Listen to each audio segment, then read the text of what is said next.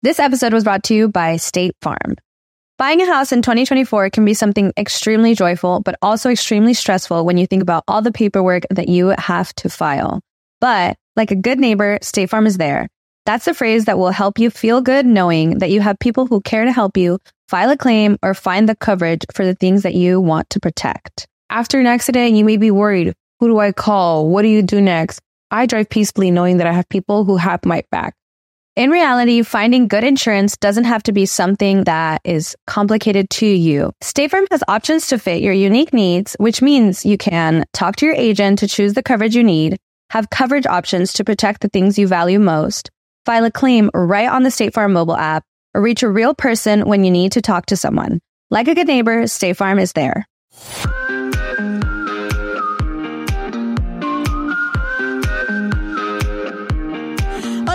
Mi nombre es Ana Cruz. Bienvenidos al primer episodio de la segunda temporada de mi podcast, By Anita Cruz. Después de haber tomado un merecido y necesario descanso por dos meses, aquí estamos de regreso con muchas historias, muchas anécdotas, invitados especiales y nuestras propias experiencias que estaremos compartiendo con ustedes a corazón abierto. Muchas gracias a mis amigos de Traders Village por patrocinar este episodio y por cierto estaremos por ahí el próximo fin de semana con muchas sorpresas y para eso estén atentos en mis redes sociales arroba by Anita Cruz y en las de Traders Village arroba Traders Village. Ahora sí, Muchos saben eh, lo que mi familia y yo hemos estado viviendo durante los últimos tres meses. Otros me estuvieron mandando mensajes en las redes sociales preguntándonos por qué no estaba publicando nuevos episodios de mi podcast. Hoy comenzaremos esta segunda temporada compartiendo con ustedes la razón de nuestra ausencia durante este tiempo. Y es que todo comenzó con el diagnóstico de nuestro bebé, que en ese momento aún estaba en mi vientre y que ahorita sigue en el hospital a más de dos meses de haber nacido. Esto que voy a tocar ahorita es el audio de un video que grabé el día que íbamos camino al hospital a lo que pensábamos sería el último ultrasonido durante nuestro embarazo. Y recuerdo perfectamente la fecha, 4 de marzo del 2021. Estábamos en la semana número 31 de embarazo y ya listos para recibir a bebé Zane. Pero esto fue lo que sucedió antes. Ok, vamos en camino a la clínica a nuestro último sonograma, si todo va bien, ¿verdad, mi amor? Our last sonogram is today. Yes. Ah, 30 semanas, mañana cumplo 31. No sé si es normal, pero I'm losing my voice with the pregnancy. Is that normal? like if you know. ¿Crees que es Me? normal? Oh, I don't-. I'm not sure. Este, ¿Estás emocionado, mi amor? Are you excited? Oh, to us, please. Ah, you were gonna cry. yeah, we're excited. El baby se mueve mucho. Eh, bien, unas patadotas que da. Dustin dice que se ve que se ve raro cómo se me mueve la panza. You feel like it's weird the way my belly moves, mi amor? Oh, yeah. Looks on its own, like, uh, like there's an alien in it. Ajá, I have a little human in my belly, mi amor. What do you expect? Así que bueno, vamos a ver. Ojalá primero Dios que todo salga bien. Este video, ustedes no lo pueden ver, eh, lo voy a publicar en mis redes sociales, arroba Bayanita Cruz. Nuestros rostros muestran bastante alegría, estamos muy contentos, cansados también, pero jamás nos imaginábamos lo que nos esperaba. Y voy a regresar un poquito en el tiempo para aquellos que están escuchando mi podcast por primera vez o para aquellos que no escucharon un episodio anterior donde grabé sobre una pérdida, un aborto espontáneo que tuve antes de este embarazo de bebé Zane. El año pasado, ese embarazo que tanto habíamos deseado, mi esposo y yo, y a siete semanas de gestación nuestro bebé dejó de crecer. Murió dentro de mi vientre. A las nueve semanas nos dieron la noticia y fue algo devastador, doloroso física y emocionalmente para ambos. Si quieren escuchar el episodio, les voy a compartir el enlace en la descripción de este y les advierto que preparen pañuelos porque es algo muy, muy doloroso que nos tocó vivir. En fin, cuando supimos que estábamos embarazados de bebé Zane, nuevamente la alegría llegó a nuestro hogar. Nuevamente nos emocionamos y preparamos este momento como los padres más amorosos que ustedes se pueden imaginar. Aún así les confieso, durante todo el embarazo estuvimos con el temor de va a pasar otra vez. Nuestro bebito está bien. Nuestro bebito está saludable. Esta vez no sucederá una desgracia. Y les soy honesta, eso fue un sentimiento que tuve durante todo el embarazo. Pero poco a poco, conforme pasaron los meses e hicieron los diferentes ultrasonidos en las diferentes etapas, Comenzamos a emocionarnos porque afortunadamente todo estaba bien. No había ningún problema más que ya saben, los achaques normales del embarazo, que por cierto tengo que decirles, yo no tuve achaques eh, así que ustedes digan, ay, qué horror, para nada. Eh, creo que tuve un embarazo muy bonito dentro de todo lo que me tocó vivir, pero no, no tuve ni mareos, ni dolores de cabeza, ni ascos. Eso sí, tuve muchos antojos y para eso me consintieron muchísimo. Pero sí, ese temor estaba ahí.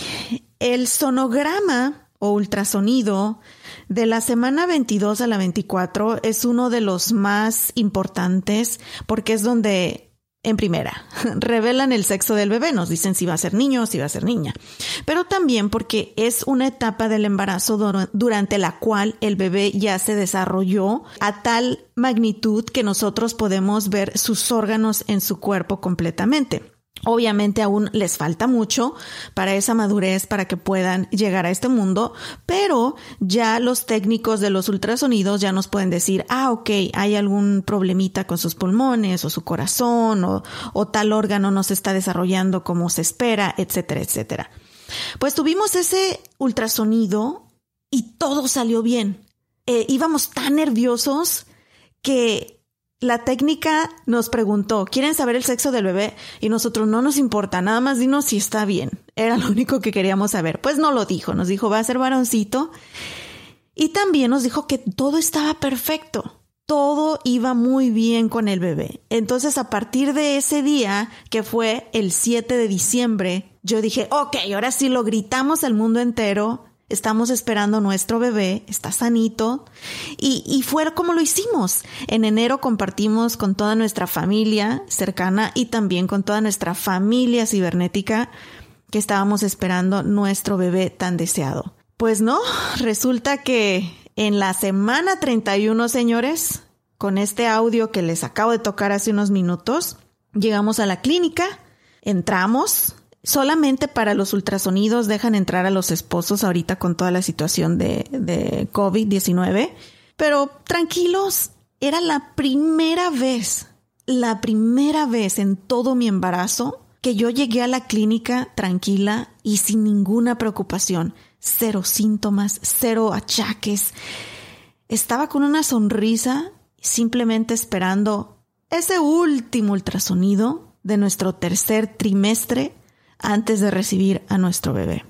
Entramos al cuarto, nos preparan, me, hacen que me acueste, que me baje un poco el, pantalón para ponerme el gel para, para llevar a cabo el ultrasonido. Así lo hice y también hasta le dije a mi esposo, graba video, porque casi no grabábamos nada, que cada visita del doctor estábamos tan temerosos que ni en, grabar pensábamos.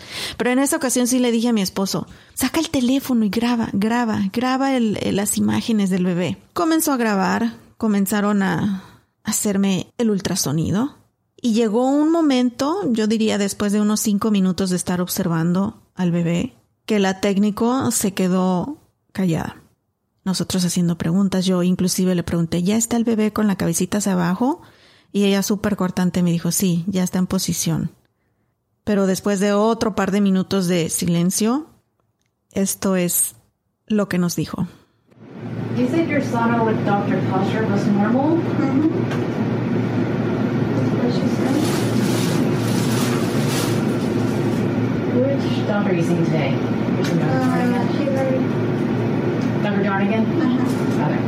Um, now, I do see something a little abnormal in the sonogram today, but she's going to have to go over that with you guys. Uh-huh. Okay, she'll get my report right away, and she'll go over it today with you, okay? Okay. El día de hoy veo algo anormal en este ultrasonido, pero la doctora hablara con ustedes sobre ello. ¿Qué les puedo decir? En ese momento mi esposo dejó de grabar, volteó a verme, sujetó mi mano inmediatamente y los dos comenzamos a llorar. Volvimos a esa pesadilla de hacía meses, cuando perdimos a nuestro bebé. Volvió ese miedo que sentimos. No sabíamos qué esperar en esta ocasión. Todo venía bien, todo había salido bien. Semana 31. Estábamos a pocas semanas de conocer a nuestro bebé y nos dan esta noticia. Viene algo anormal en su bebé.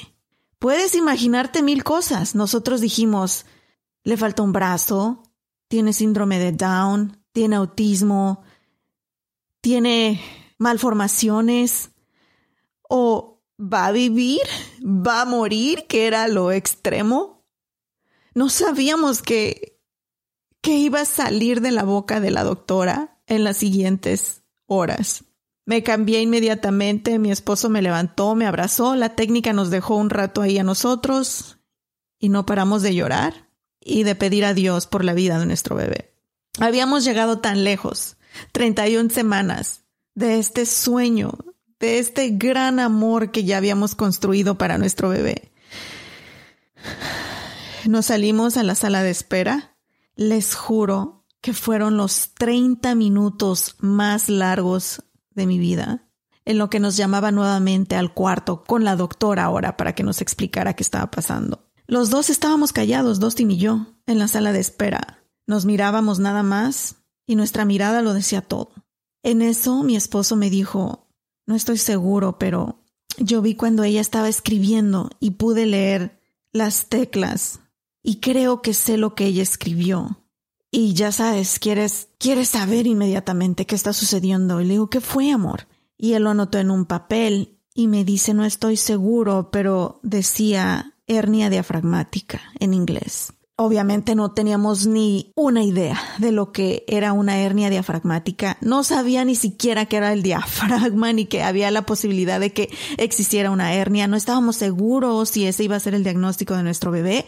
Pero en los siguientes minutos que tuvimos ahí en la sala de espera, los dos buscando en internet, en Google, todo lo que podíamos encontrar de hernia diafragmática en bebés. Y claro, lo primero que quiere saber es, ¿va a vivir o no va a sobrevivir? Finalmente, la doctora nos llamó para hablar con nosotros. Entramos al cuarto y se los juro, es la misma clínica donde tuvimos la pérdida de nuestro bebé y donde nos dieron la noticia y donde el doctor nos dejó llorar a mi esposo y a mí abrazados. Entonces era como, nuevamente, y sí, se los voy a confesar, no soy tan positiva como ustedes siempre me ven en las redes sociales. No soy tan fuerte como ustedes siempre me ven en las redes sociales. Mi vida no es para nada perfecta. Y en ese momento sí pregunté, ¿por qué? ¿Por qué nosotros? ¿Por qué otra vez? ¿Por qué? ¿Qué hemos hecho que no merecemos recibir a nuestro bebé en nuestros brazos como cualquier otra pareja normal? Si a eso le agrego el ver a mi esposo llorar nuevamente, destrozado, se los juro que sí, sí estaba enojada. El por qué. Pero finalmente la doctora sacó unas imágenes y comenzó a explicarnos lo que mi bebito aparentemente tenía y que todavía tenían que asegurarse, tenían que hacer otro sonograma ultrasonido más detallado en otra clínica efectivamente nos dijo que se veía una anormalidad en el ultrasonido y que todo parecía indicar que tenía una hernia diafragmática congénita. Le dijimos, ¿qué es eso? ¿Qué, o sea, va a vivir, no va a vivir, ¿Qué, ¿qué, significa eso? Pero hay todo un espectrum de posibilidades cuando hay un diagnóstico de este tipo y obviamente ella no nos quería decir nada todavía porque los aparatos que tienen en esa clínica no son tan avanzados como a los que teníamos que acudir. Así que en ese momento nos dijo, tomen sus cosas, van a ir a dicha clínica, esta dirección, ya los están esperando, yo ya hablé a la clínica, así que vayan inmediatamente y les van a hacer un ultrasonido profundo y más detallado para que nosotros podamos decirles si es lo que estamos pensando y cuál es la magnitud del problema. Así que mi esposo y yo salimos de esa clínica destrozados. No dijimos una sola palabra en todo el camino. Y llegamos a la otra clínica para el ultrasonido detallado y a continuación les contamos lo que encontraron y lo que significa. Continuamos aquí en mi podcast by Anita Cruz en esta segunda temporada, el diagnóstico de nuestro bebé mientras estaba en mi vientre. Muchas gracias por estarnos acompañando y seguimos platicando con ustedes a continuación. Visita Traders Village de Grand Prairie, donde podrás disfrutar de entretenimiento cada fin de semana para toda la familia, con música en vivo, más de 3.000 negocios desde zapatos, ropa, juguetes, muebles, plantas, decoraciones para el hogar, partes para automóviles, llantas, herramientas, joyería y mucho más. Y ni se diga de la deliciosa comida y antojitos estilo nuestros pueblos en Latinoamérica. Abiertos sábados y domingos, Traders Village está localizado en el 2602 Mayfield Road en Grand Prairie, Texas. La entrada es gratis y el estacionamiento cuesta tan solo 5 dólares.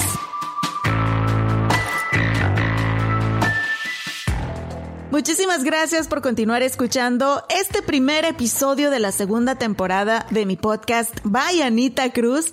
Súper contenta de que hayan regresado. y también les doy la bienvenida a todos aquellos que nos escuchan por primera vez. Por favor, ayúdenos a compartirlo en sus redes sociales. Pueden copiar el enlace de cualquiera de las plataformas de podcast o también de mi página oficial, eh, by Anita Cruz. Aquí nos encuentran y pueden copiar todos los episodios. Compártanlos ahí con sus comadres, con sus amigos, en sus redes sociales, porque queremos que crezca esta comunidad, ¿ok? Para seguir compartiendo historias de corazón a corazón. El día de hoy estamos hablando del diagnóstico de nuestro bebé mientras estaba en mi vientre y el por qué nos hemos perdido durante los últimos meses de grabar episodios, no hemos publicado episodios nuevos. Y es que tenemos mucho que contarles, pero va a ser poquito a poquito porque es demasiado y tampoco tengo mucho tiempo para grabar porque seguimos en el hospital. Así que me di una escapadita ahorita. Mis papás están cuidando a bebé Zane.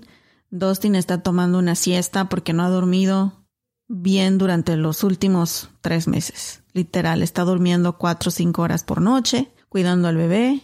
Hubo momentos muy difíciles, muy aterradores para nosotros, pero en fin, vamos a ir compartiéndolo con ustedes poco a poco. Hoy estamos hablando de ese día, el 4 de marzo del 2021, donde camino a hacer el sonograma, el último sonograma ultrasonido de nuestro bebé, nos dicen que hay una anormalidad en su cuerpecito. Como les comenté anteriormente, la doctora, mi ginecóloga, nos envió a este lugar especializado para ultrasonidos donde iban a hacer un ultrasonido más detallado con equipo y tecnología más avanzada para asegurarse de que era lo que ellos habían visto. Aún no nos decían exactamente la magnitud del problema, solamente mencionaron las palabras hernia diafragmática y claro, como padres, o sea, ¿cuál es la primera herramienta que tienes? Pues el teléfono, internet. Y nos pusimos como locos a tratar de leer lo más que podíamos, pero tienen diferentes niveles de gravedad, dependiendo el tamaño de la hernia diafragmática y dependiendo qué órganos está afectando, pero no sabíamos nada de eso, así que podíamos leer un artículo que decía un problema ligero que se arregla con una reparación quirúrgica o la muerte. Y tenía un alto porcentaje de bebés que mueren a consecuencia de este defecto de nacimiento. En fin, llegamos a, llegamos a esta clínica y fue la misma eh, técnica que nos hizo todos los sonogramas anteriores y la que también nos había dicho que todo estaba bien, que no podía haber nada que fuera anormal. También ella nos reveló el sexo del bebé y cuando llegamos obviamente ya sabía que íbamos asustados y a confirmar este problema. Nos dijo, les juro que en la semana 24 no vi nada, en la semana 28 no había nada, así que estoy sorprendida de que hayan visto esto en la semana 31. Nos dijo, lo cual también es alentador porque quiere decir que la hernia acaba de formarse, así que es en un embarazo avanzado, lo cual nos da razones de pensar que no va a ser algo grave. En fin, comenzó con poniéndome el gel en el vientre y hacer lo que ella sabe hacer. Y efectivamente, minutos después nos dice, lo siento mucho, pero sí veo un pequeño orificio en el diafragma. Se ve que es pequeño aún. No creo que sea severo. No creo que vaya a generar un problema muy grave en el embarazo y tampoco al bebé al nacer. Nos dijo tal vez se tenga que requerir de una cirugía para repararlo, tal vez no, pero ustedes tranquilos, todo se ve como que se ha formado adecuadamente. Nos dijo que su pulmón derecho del bebé estaba del tamaño esperado a sus meses de gestación. Nos dijo que el pulmón izquierdo estaba un poquito comprimido y era debido a la hernia diafragmática y ahorita les voy a explicar un poquito qué significa en términos médicos. Y dijo, pero no es nada de cuidado, tranquilos, respiramos y dijimos, ok, ok, no es tan grave como lo imaginamos, pero nos dijo, tenemos que estar observándote ahora cada semana tenemos que hacerte estudios continuos para asegurarnos que esa hernia no se vaya extendiendo y también tenemos que prepararnos para el nacimiento.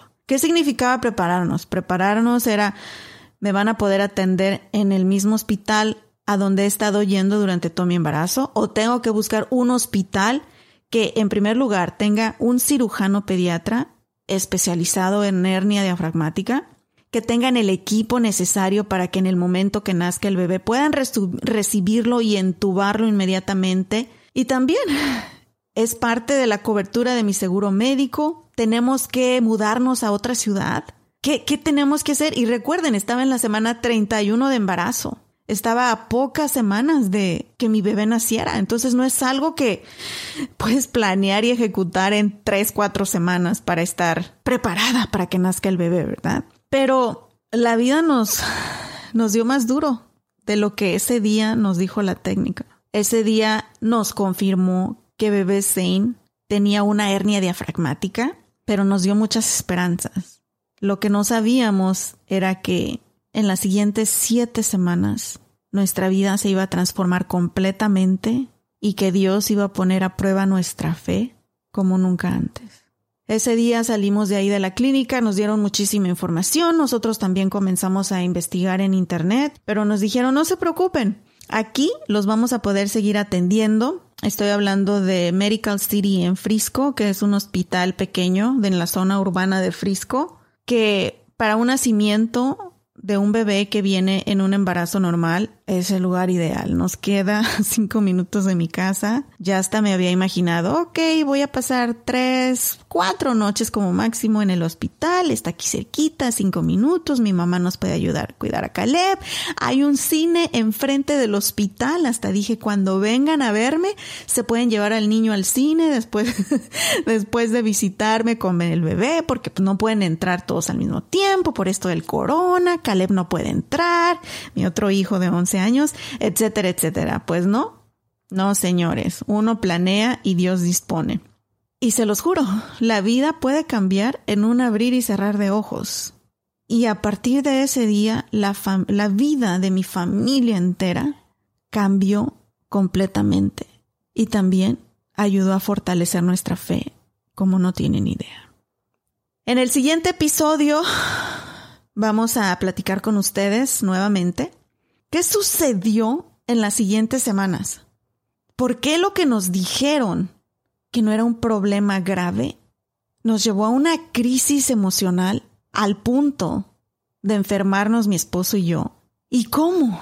¿Cómo pudimos encontrar un cirujano pediatra en el que nosotros pudiéramos confiar en que iba a salvar la vida de nuestro hijo? Eso lo vamos a platicar en el siguiente episodio, pero en este antes de despedirme voy a contarles un poquito exactamente qué significa hernia diafragmática en recién nacidos. Y quiero aclarar con todos ustedes, esta no es información de una experta. Yo no soy una experta, yo no soy médico, yo en absoluto puedo dar un diagnóstico y mucho menos que confíen en mí para un diagnóstico para sus hijos. Así que cualquier duda que ustedes tengan, si tienen este diagnóstico en su embarazo, consulten un especialista, por favor. Solamente yo, Ana Cruz, les estoy compartiendo lo que yo viví como mi mamá, lo que vivió mi familia, el diagnóstico de nuestro hijo en particular y la información que nosotros usamos y que nos fue útil, ¿ok?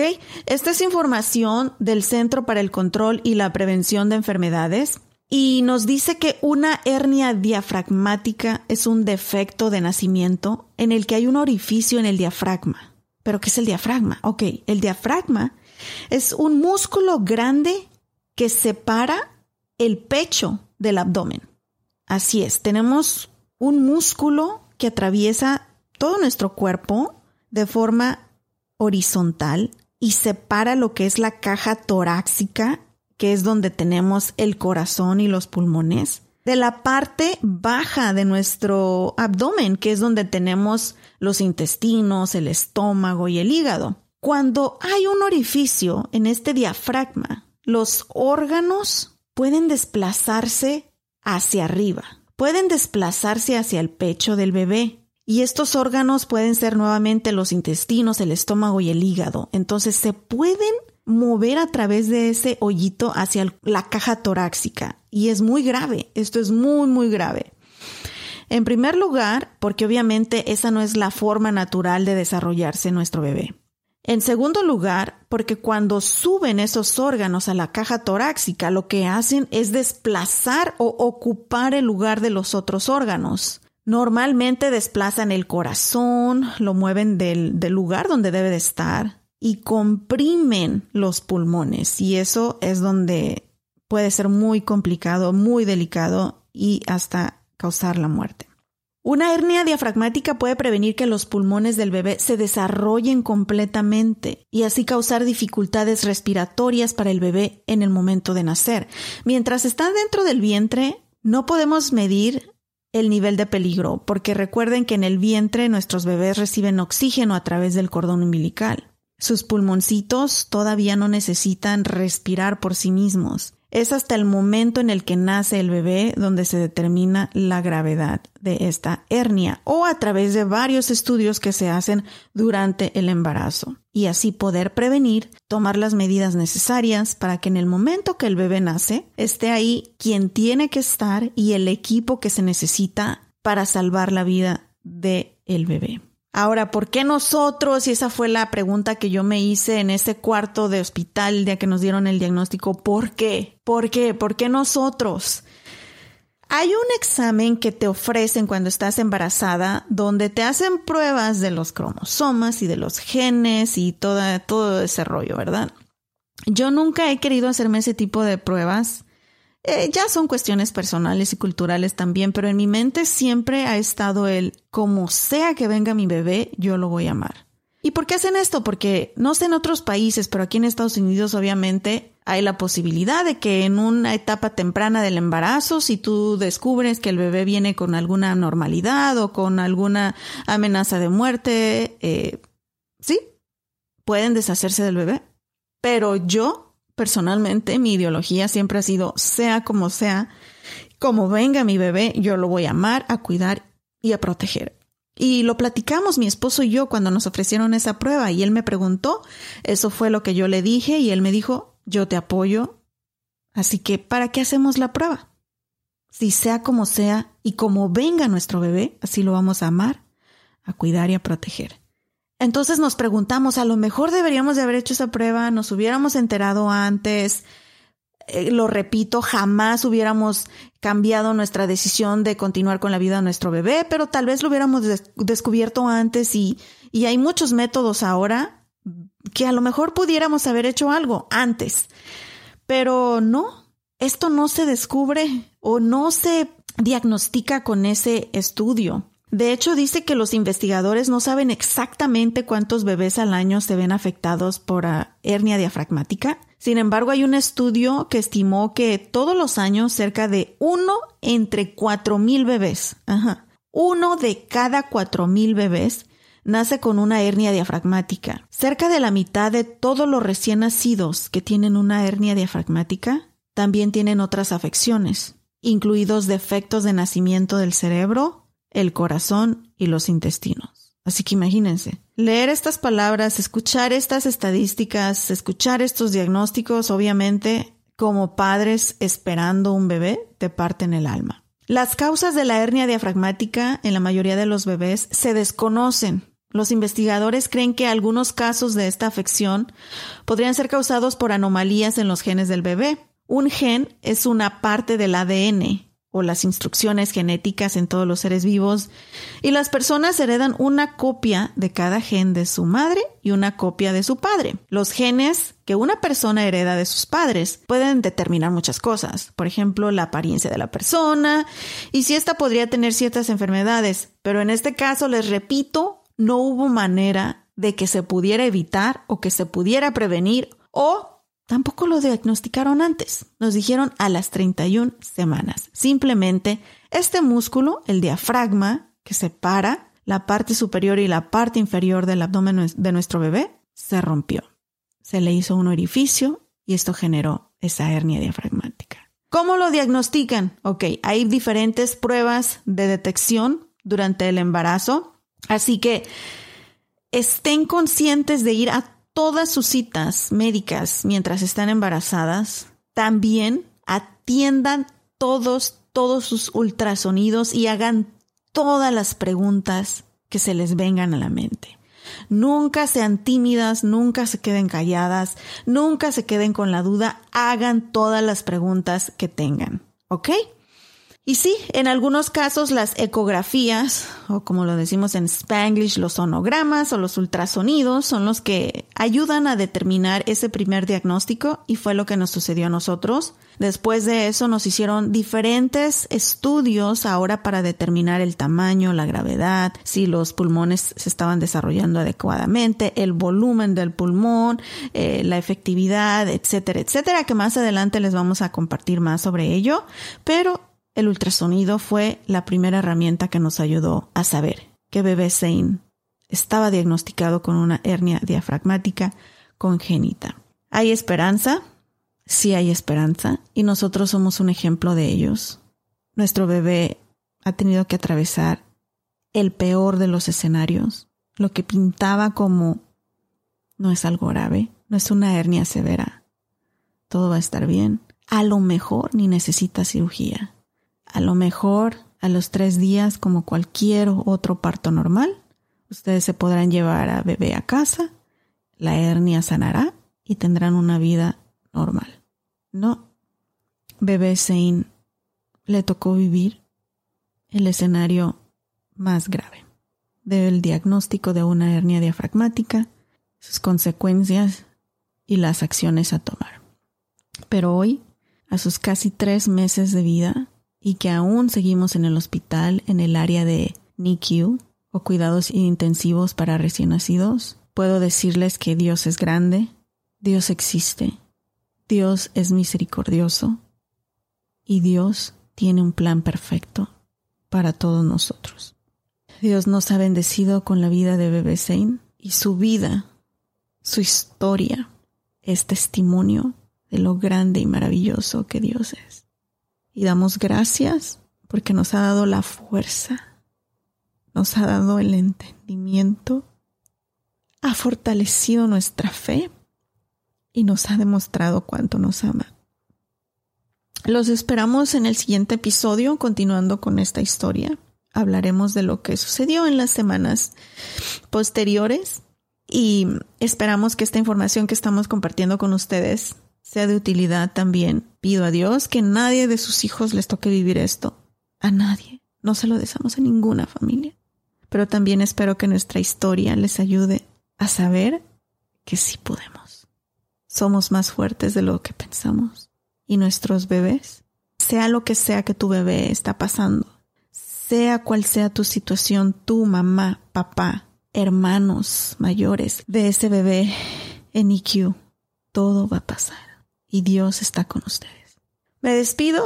Mi nombre es Ana Cruz. Recuerden, esta es la segunda temporada de mi podcast. By Anita Cruz. Abajo de este episodio también les voy a dejar los enlaces con la información del Centro para el Control y la Prevención de Enfermedades con esta información sobre las hernias diafragmáticas para que si tienen dudas puedan consultar toda la información y las investigaciones y los estudios que este sitio eh, nos, nos proporciona. Es un sitio confiable, un sitio del gobierno, así que bueno, espero que les haya servido la información, espero no hayan llorado como nosotros aquí. Mi esposo quería estar en este episodio, quería también compartir con ustedes sus sentimientos porque obviamente los vivió de otra manera y los vivió muy fuerte también y muy doloroso. Eh, desafortunadamente no me pudo acompañar porque como les comenté, está durmiendo ahorita porque él ha pasado cada noche en el hospital desde que nació nuestro bebé. Está cansadito, así que después le grabo una entrevistita eh, en cuanto lo agarre, ya sea que nos crucemos ahí en el hospital o, que tengamos el tiempecito y comparto con ustedes lo que mi esposo tiene en su corazón sobre este tema. ¿Qué les puedo decir? Mi esposo es un regalo de Dios y sin él yo no sé qué habría hecho yo en esta situación. Así que Dios nos puso juntos para darnos fuerza mutuamente y apoyarnos. Y así lo estamos haciendo. Uh, muchísimas gracias. Ahora sí me despido. Eh, antes de irnos, quiero también eh, darle las gracias a mis amigos de Traders Village por haber patrocinado este episodio. Que por cierto estaremos por ahí el próximo fin de semana. Vamos a tener muchas sorpresas. Viene mi cumpleaños y quiero celebrarlo con todos ustedes. Les soy honesta. Ahorita quiero mucho, mucho amor. Me urgen abrazos, me urgen sonrisas, me urge verlos, me urge sentir toda su vibra que nos han estado mandando durante todos estos meses. Infinidades de mensajes, oraciones y buenos sentimientos de ustedes hacia nosotros nos han, han ayudado increíblemente a sobrellevar esta situación tan difícil. No he podido contestarlos todos y les pido mil disculpas. Sé que ustedes me entienden y también sé que ustedes nos quieren. Así que muchísimas gracias. Voy a celebrar con todos ustedes. Estén pendientes en mis redes sociales. Por ahí les voy a estar compartiendo lo que vamos a estar haciendo. Estoy en todas las plataformas, hasta en el TikTok. Imagínense, estoy en TikTok. Búsquenme como arroba Cruz. También estamos en todas las plataformas de los podcasts. Eh, en Buzzsprout, Apple Podcast, ¿cuál es el otro? Spotify y muchos, muchos, muchos más. Déjenos sus comentarios, reviews, es muy importante que nos dejen ahí los reviews, las cinco estrellitas, porque pues así nos promueve más la plataforma, si no, pues nadie nos escucha.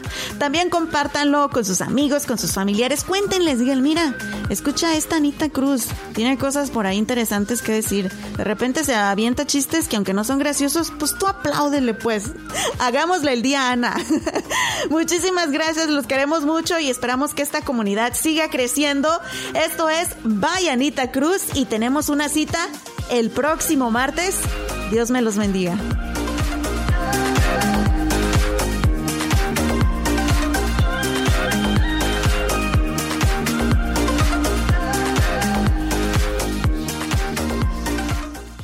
It is Ryan here and I have a question for you. What do you do when you win? Like are you a fist pumper? A woohooer, a hand clapper, a high fiver. I kind of like the high five, but if you want to hone in on those winning moves, check out Chumba Casino. At ChumbaCasino.com, choose from hundreds of social casino style games for your chance to redeem serious cash prizes. There are new game releases weekly, plus free daily bonuses. So don't wait. Start having the most fun ever at ChumbaCasino.com. No purchase necessary. VGW. Void were prohibited by law. See terms and conditions. 18 plus.